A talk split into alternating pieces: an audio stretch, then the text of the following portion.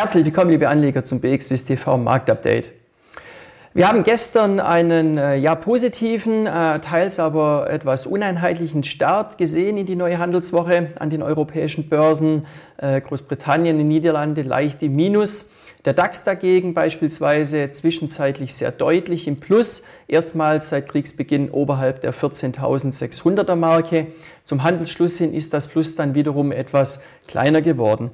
Äh, bereits letzten Freitag ähm, war der deutsche Leitindex ja angesichts sehr schwacher IFO-Daten doch relativ robust gewesen. Äh, der IFO-Index war ja äh, vor allem im Bereich der Geschäftsaussichten mit 85 Zählern nochmals deutlich schlechter ausgefallen, als das erwartet worden war.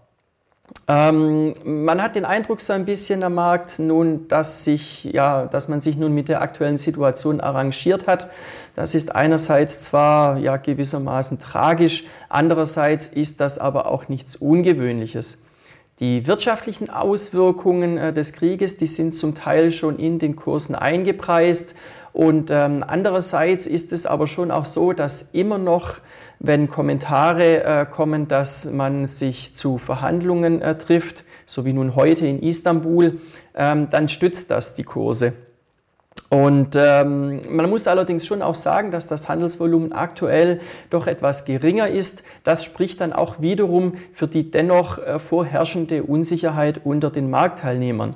Wenn man sich den DAX beispielsweise mal anschaut, so ist aktuell äh, ja die Trading Range bei rund 14.100 bis etwa 14.500 äh, Zählern. Ähm, wenn diese nach oben verlassen werden kann, so gibt es hier ein gutes Potenzial bis ja, hier grün markiert, rund 15.000 bis 15.200 Punkten. Andererseits aber auch deutliches Rückschlagspotenzial, hier unten rot eingezeichnet und das beginnt dann im Bereich von 13.700 Zählern. Neben dem Krieg in der Ukraine ist natürlich das Thema Zinsen, Schrägstrich Inflation weiterhin im Fokus der Marktteilnehmer. Ähm, hier, hat man sich eben nun auch ja, daran gewöhnt, dass die Zeit der ultraniedrigen Zinsen vorbei zu sein scheint und dass allen voran die Federal Reserve nun die Zinsen sukzessive anheben wird, mitunter auch vermutlich mit äh, größeren Zinsschritten in der nächsten Zukunft. Ähm, die äh, zehnjährigen US Treasuries, die haben wir aktuell mit zweieinhalb Prozent Rendite auf dem höchsten Stand seit drei Jahren gesehen und der US-Markt ist vor diesem Hintergrund äh, dennoch relativ robust, kann man sagen.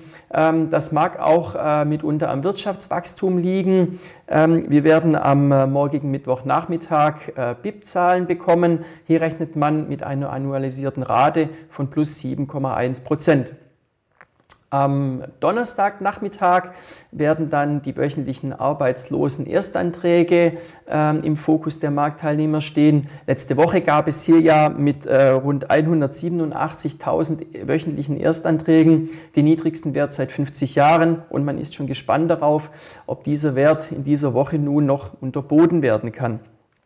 Äh, neben den Zinsen und der Inflation spielt auch der Ölpreis natürlich nach wie vor eine entscheidende Rolle am Markt. Wir sehen weiterhin große Schwankungen. Äh, gestern auch wiederum äh, die Preise deutlich äh, im Rückwärtsgang auf äh, deutlich unter 115 Dollar beim Brandöl.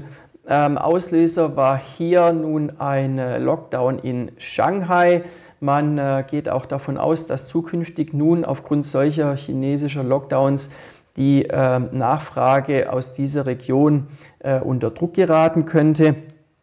Ähm, einen weiteren Aufschluss für die zukünftige Ölpreisentwicklung, das erhoffen sich Marktteilnehmer von diesem Donnerstag, ähm, denn da ist OPEC-Sitzung.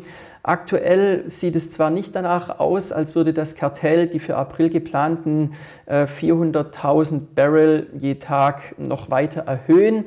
Man hat zuletzt auch gesagt, dass man die 10 Millionen Barrel, die Russland täglich fördert, dass man die nicht einfach so ersetzen könnte und dass man sich aus politischen Entscheidungen heraushalten müsse. Ähm, dennoch dürfte dann eben auch gerade vor diesem Hintergrund der Ölpreis weiteren großen Schwankungen unterliegen. Das war's für den Moment vom Marktupdate soweit und machen Sie es gut bis zum nächsten Mal.